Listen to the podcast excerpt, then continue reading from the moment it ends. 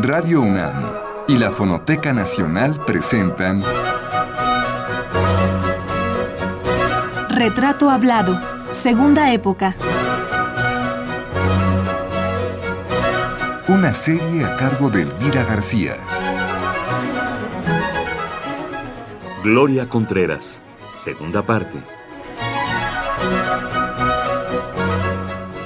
Decíamos la semana pasada que la coreógrafa y bailarina Gloria Contreras descubrió desde muy niña que la danza era su pasión.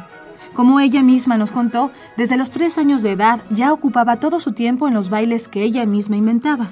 Nos platicó cómo se encerraba en la sala y se apropiaba del tocadiscos que previamente su padre le había enseñado a encender.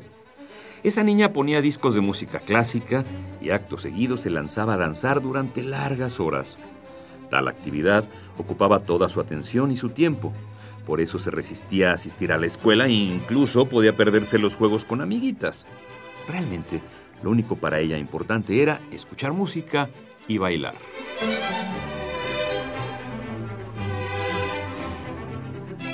Al correr de unos cuantos años y en vista de que en la pequeña Gloria la pasión por la danza no disminuía, sino que iba en franco desarrollo, sus padres decidieron apoyarla abiertamente, inscribiéndola en una escuela para que adquiriera las bases técnicas. Así fue como ingresó a la escuela de Madame Nelsie Dambré, una bailarina francesa que llegó a México solo de visita y acabó residiendo de manera permanente en la Ciudad de México donde puso una academia en la sala de su casa. Nelsie Dampré fue una maestra que formó a grandes figuras de la danza universal como la chilena Lupe Serrano.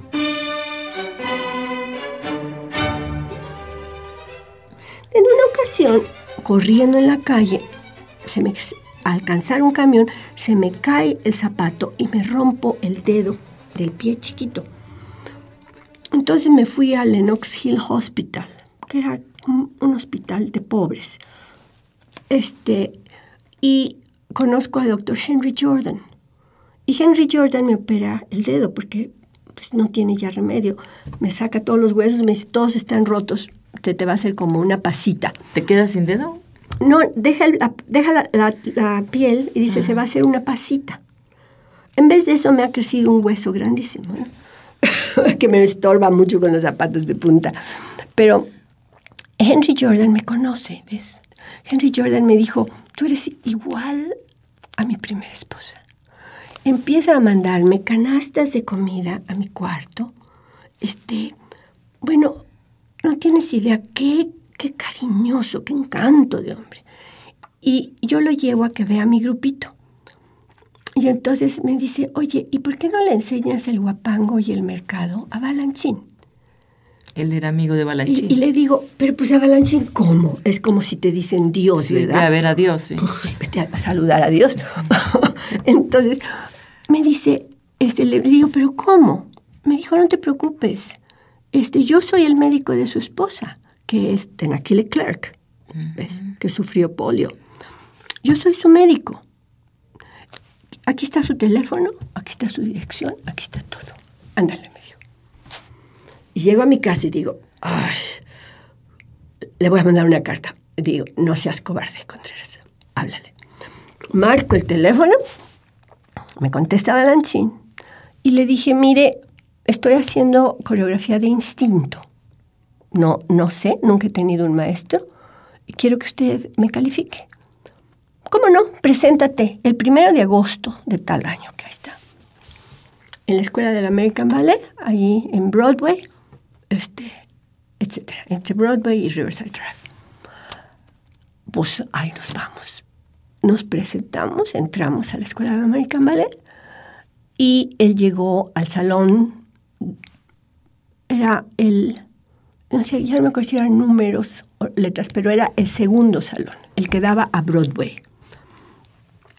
Entró puntualísimo, vio las dos obras y me dijo, si yo tengo que firmar que tú eres coreógrafa, yo firmo. Pero tú no quieres ser coreógrafa, tú quieres ser poeta. Mira qué bonito, qué bonita manera de estimular tu trabajo, ¿no? Y, entonces me dijo, ¿y tu música? digo, bueno, pues sí, yo toqué el violín, toqué el piano, pero ahorita no tengo mis instrumentos aquí. este, y estas obras pues las hice de oído, no, no las hice con partitura. Y me dijo, nunca más. Tienes que leer la partitura como un director de orquesta antes de empezar un ballet. Tienes que saber de pintura, desde las cuevas de Altamira hasta lo más actual, etc. O sea, me dio mi, mi renglón a seguir. Me dijo, esta es tu casa, puedes hacer coreografía todo el tiempo que no haya estudiantes trabajando o yo. O sea, a veces nos topábamos él y yo entrando al mismo salón al mismo tiempo. Yo con mi grupo, él con su compañía ¿no? Y este, el New York City Ballet, ¿no? Y ¿sabes qué decía? Este, le decía, sorry, Mr. Pa, Mr. B, I, I will leave, I will go to the little room. No, I will leave. Ah, sí, él se iba. Y él se iba. Y luego me puse a hacer revueltas. Y venía Stravinsky. Siempre estaba sentado ahí cuando yo inventaba.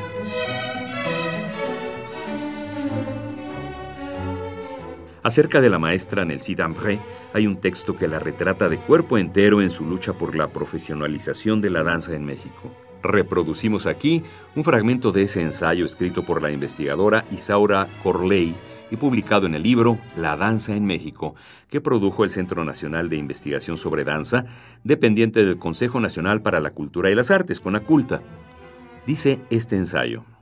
Un día de 1937, su bien arqueado pie de bailarina, habituado a las zapatillas de puntas, pisó tierra firme en Veracruz.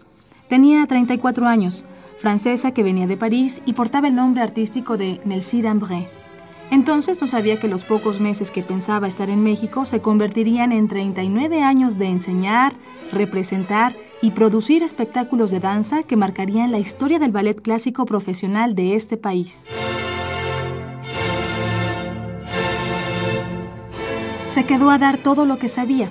Fue maestra, coreógrafa, directora artística y productora, hasta quedar en bancarrota se encargó de todos los detalles de la puesta en escena para que ésta fuera impecable y fastuosa, con bailarines bien entrenados, música con partituras originales, vestuarios maravillosos y escenografías fantásticas.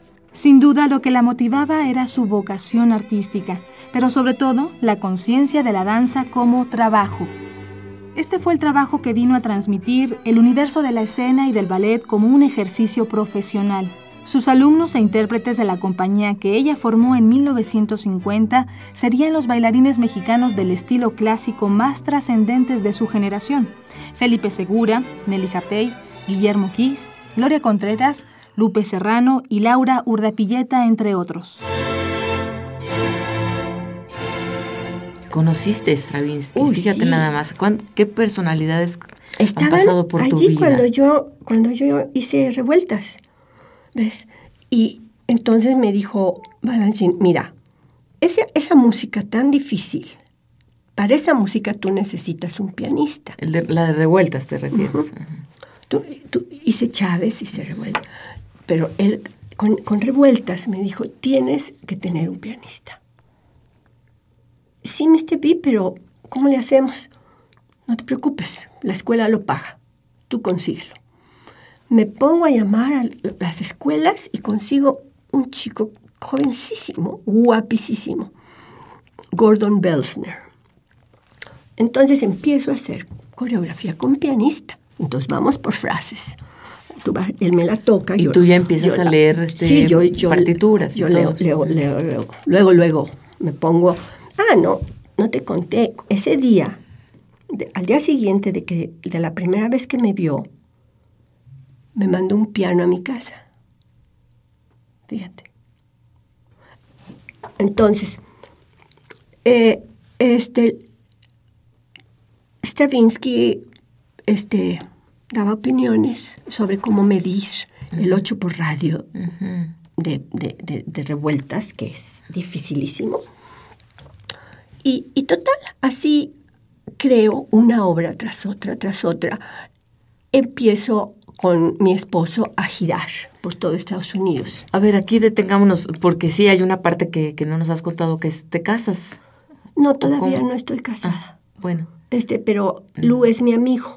Ah, es, es Lu el que introduce Lu, Lu es el que me lleva a la Casa Internacional.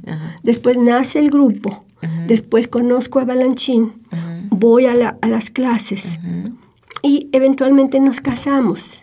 Pero empezó él un poco como manager de la compañía. Él estaba enamorado de la bailarina y de la coreógrafa, no de la mujer. Al uno le importaba la mujer. ¿De eso te diste cuenta después? Después. Yo me di cuenta después. Pero en aquella época, pues yo le decía que era mi beca. El muchacho que es mi beca.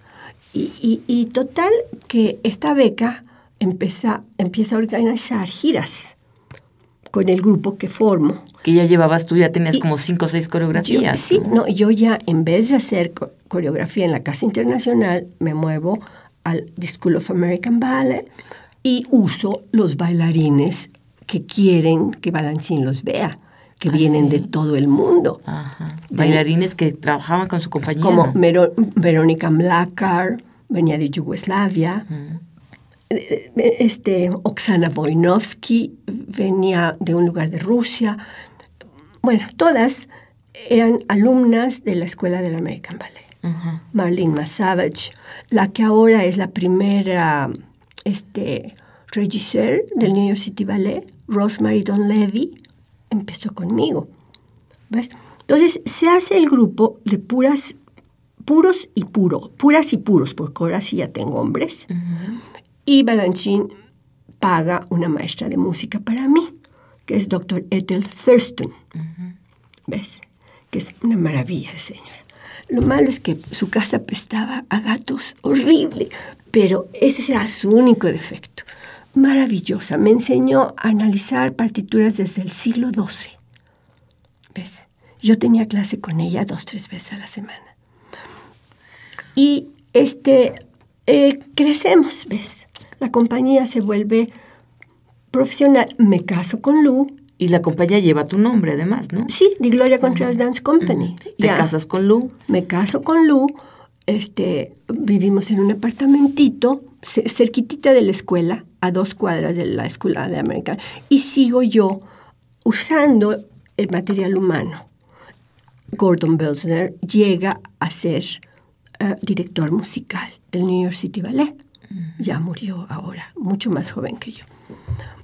El caso es que... El caso es que te, están, te, empieza a ir muy bien, Gloria. O sea, tienes una... Imagínate, estás cerca de, de grandes personas como Balanchine, como Lincoln Kirsten. Lincoln Kirsten, precisamente cuando se pone el 8 por radio en, en el City Center, ya con público profesional y todo, ya con bailarinas del, del New York City Ballet. Me hago eso y hago una obra de, un chileno y de, y de un ah, Brasil, un brasileño. Sí. Total, hacemos una noche que se llama Pan American Night. ¿Ves? Y de repente llega Lincoln Kirsten a la escuela y me dice, Contreras, vente. Lincoln era un hombre casi del tamaño del techo, muy fuerte, muy grueso, calvo, guapo, muy guapo, maravillosamente vestido, pero sobrio. Nunca exhibía que era millonario. Él era millonario y lo que quiso hacer fue el ballet de Estados Unidos. Esa fue su inversión. Cuando él heredó, él se fue a Europa, encontró a Balanchín, se lo trajo y, él era el mecenas del ballet de Balanchín. Ah, él, eh, él encontró a Balanchine en Londres. Estaba haciendo coreografía para cabaret, para poder comer, después de que muere Diaghilev, ¿no? Entonces, Lincoln le dice a, a Balanchine, este, uh, I want you to come to America, porque ya ves que ellos dicen América, to build the ballet of America. Y Balanchine le dijo, yes, but first school. Claro, primero pues, la escuela. Entonces se vinieron los dos y hicieron la escuela del American Ballet. Y de allí, con esas muchachitas que, usaban shorts y tenis, hace Balanchín Serenade de Tchaikovsky. uno de los ballets más hermosos que existen. Y que, y que tú lo ves, que de repente tiene cuatro, luego tiene cinco, tiene doce, tiene... Y le dije un día, ¿por qué me vi? Y dice, porque a veces llegaban cuatro gentes a estudiar. Y entonces, pues con esas cuatro hacía coreografía. Al otro día me llegaban ocho, pues entonces hacía... Un día una se cayó, pues ahí la de... Todo va quedando en el ballet, ¿ves? Lo que va pasando día con día. Todos los alumnos formados por Nelcy Dambré, los cuales mencionamos líneas atrás, fueron destacados intérpretes y a su vez se caracterizaron por dejar una semilla de la danza clásica y neoclásica que aprendieron de su maestra francesa.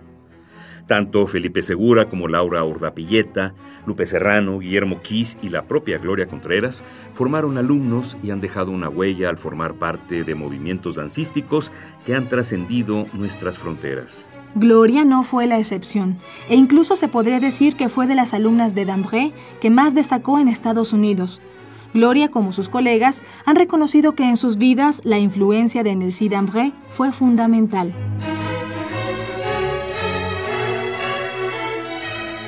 En el texto ya citado, escrito por la investigadora de la danza Isaura Corley, leemos lo siguiente. Todos los artistas formados por Madame Damré, como la llamaban, han reconocido que les infundió una conciencia profesional que les permitió realizar una larga y fructífera carrera artística. Quizás esa sea la evocación más bella y auténtica de su trabajo en México. Bueno, Gloria, a ver, pero volviendo a, tu caso, a tu asunto, tú ya en ese momento tienes una compañía que lleva tu nombre, estás casada, te está yendo bien, estás cerca incluso de los millonarios de, Nueva York. O sea, se puede decir, te va muy bien. Eres una mujer, no digo afortunada porque yo creo que eres una mujer que ha luchado mucho para conseguir lo que tienes. La fortuna no llega así como así, sino llega a base de trabajo. Eh, entonces, ¿en qué momento decides tú? Tú estabas siendo exitosa. No entiendo por qué te vienes a México. Muy fácil, es muy fácil de explicar. Mira, como tú dices, yo, yo tenía ya un nombre y Estados Unidos, es, a diferencia de México, eh, se aprovecha de sus artistas. Eh, Estados Unidos presume en el mundo y, un poquito para, para quitar la mala, la mala vibra que hay en el mundo contra Estados Unidos. Eh, obsequia arte. Entonces, así como me mandaba a mí, que me mandó a toda América del Sur, yo, yo hice la compañía de, Chile, de, Brasil, yo la fundé. Ah, tú la fundaste. Yo le puse su primer repertorio. Yo estrené el, Castro Alves de Bahía. Estuve en Chile. Estuve en Argentina. Eh, siempre mandada por Estados Unidos. The American Choreographer Gloria Contreras. Y entre paréntesis, Mexican Born. ¿Ves? Entonces, esa actitud de los americanos, pues sería magnífica que la adoptaran los mexicanos. Claro. Entonces tú te vas a fundar varias compañías sí. pagada por los Estados Unidos. Sí, y conozco toda Sudamérica. Toda Sudamérica. Y, y, me, me, hago íntima de Patricio Bunster, que es el, coreógrafo de Chile que acaba de morir. Este, eh, asisto a las ceremonias, asisto a las ceremonias de Condomblé en Brasil con Arthur Mitchell, que ahora es director del Harlem Ballet. Arthur y yo fuimos, Arthur iba a ayudarme. Yo inventaba y él pasaba los pasos a los brasileños. Y Arthur, como era negro, tenía una, una primero creyó que Brasil era como, como Orfeo Negro, la película. Cuando llegó se llevó un, chasco, ¿no? Pero entonces empezó a buscar los grupos negros y fuimos muchas veces a la selva. Y para esto yo he pasado muchas enfermedades. Todo esto que te he contado es una gloria que tiene padecimientos muy serios.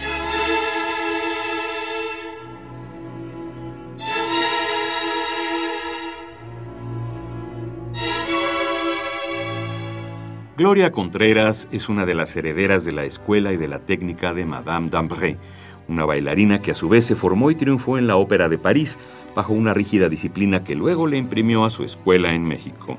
Gloria Contreras cuenta que sufrió los regaños, los gritos y la rigidez disciplinaria de Madame y que eso estuvo a punto de hacerla decidir no continuar más en la danza. Sin embargo, con los años, Gloria iba a darse cuenta del bien que le hizo el persistir en la severa disciplina dancística, forzando a diario su cuerpo, haciéndolo cada día más flexible y más apto para las exigencias de ese arte. Porque esculpir y domesticar el cuerpo no es para el bailarín un acto de vanidad, si pensamos que es precisamente ese cuerpo su instrumento de comunicación con el espectador.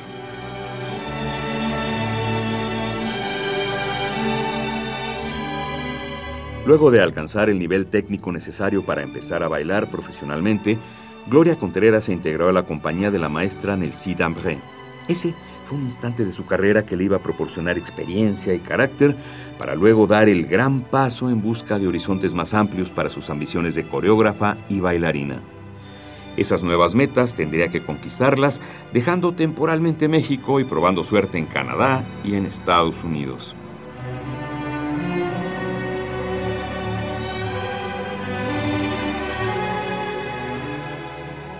¿Eres enfermiza desde niña?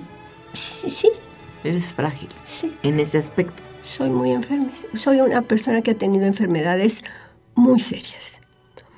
Entre ellas, eh, tuve, Dinos dos o tres nada más así. bueno, yo soy epiléptica desde chiquitita. Soy asmática eh, desde siempre. Este, padecí eh, espasmos de la espina, etcétera. Muchas veces. El caso es que un día me dice Arthur, ¿Y con todo eso podías bailar? O sea, nunca tuviste un... siempre tuve. Los médicos nunca te dijeron que no debieras de bailar, no debías bailar. nunca. No, siempre, por ejemplo, aquí en México ya pues, me caía yo. Me daba, y cada maestro me ponía en diferentes poses. Felipe Segura en unas poses. es- Este, había un, un argentino maravilloso que vino a darnos clases aquí a México y siempre que yo me caía en su clase, me cargaba y me llevaba a un cuartito que tenía junto el, ese, el, el cabaret, el, el teatro de, de mambo, ¿cómo se llama? El blanquita. El Blanquita. Ajá.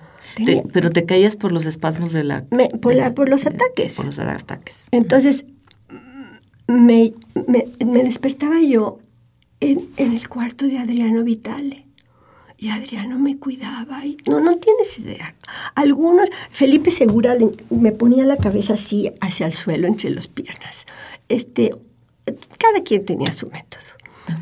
El caso es que Pero tú seguiste bailando, nunca ha sido un impedimento para ti No. esta, esta fragilidad, digamos, de, de tu salud. Mira, yo te lo digo porque hay mucha gente que no hace carrera porque padece alguna enfermedad. Sí. Entonces yo lo digo para que vean que uno puede hacer carrera. A la fecha tengo asma, aquí traigo todos mis inhaladores. Este, la, la epilepsia se curó. Te, te voy ¿Ah, a sí? decir cómo. ¿Cómo? Este, sabes que mi doctor era um, Suárez, el doctor. um, al rato te digo otro, su primer nombre. Suárez en México. Y en Nueva York, mi doctor era el hijo del que hizo la revolución contra Franco. ¿Ves? Ajá. Entonces, este... ¿Pero por qué te cuento esto? No, por- ah, no porque sé. cómo me ¿Qué alivié. estábamos hablando? que- ¿Cómo te Que me la- dijeron los dos que yo me iba a aliviar cuando tuviera mi segunda hija. Y precisamente después de que nació Lorena, Ajá. yo me fui a Brasil. ¿Ves? Por un lado. Y por otro lado, Arthur Mitchell me llevó a las ceremonias de condomblé en la selva brasileña. Y una vez estaba yo observando, ¿no? Toda esta ceremonia en que bailan y que cantan y. Y de repente una mujer se acercó a mí, me paró, pues me paré y empezó a bailar conmigo. Y empezó a sobarme la espalda, precisamente la espina. Y estuvo bailando toda la ceremonia de condomblé conmigo, horas. Luego ya terminamos y nos fuimos Arthur y yo al hotel. Y Arthur me dice, sweetheart, you will never have a spasm again. Nunca más te ibas a, volver a enfermar, a tener del espasmo. espasmos. Se me quitó el espasmo con esa magia. Esta fue la segunda parte de la serie dedicada a la coreógrafa y bailarina Gloria Contreras. Los invitamos a escuchar la tercera el próximo lunes en punto de las 6 de la tarde. Hasta entonces.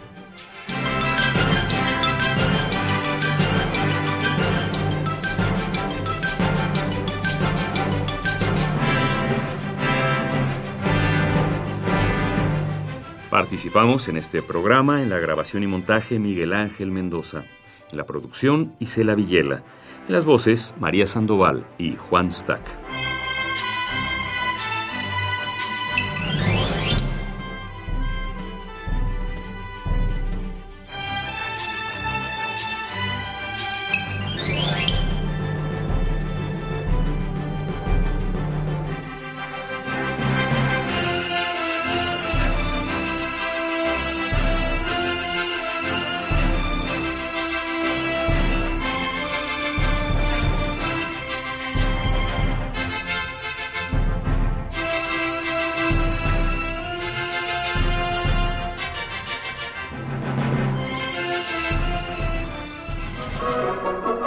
Radio UNAM y la Fonoteca Nacional presentaron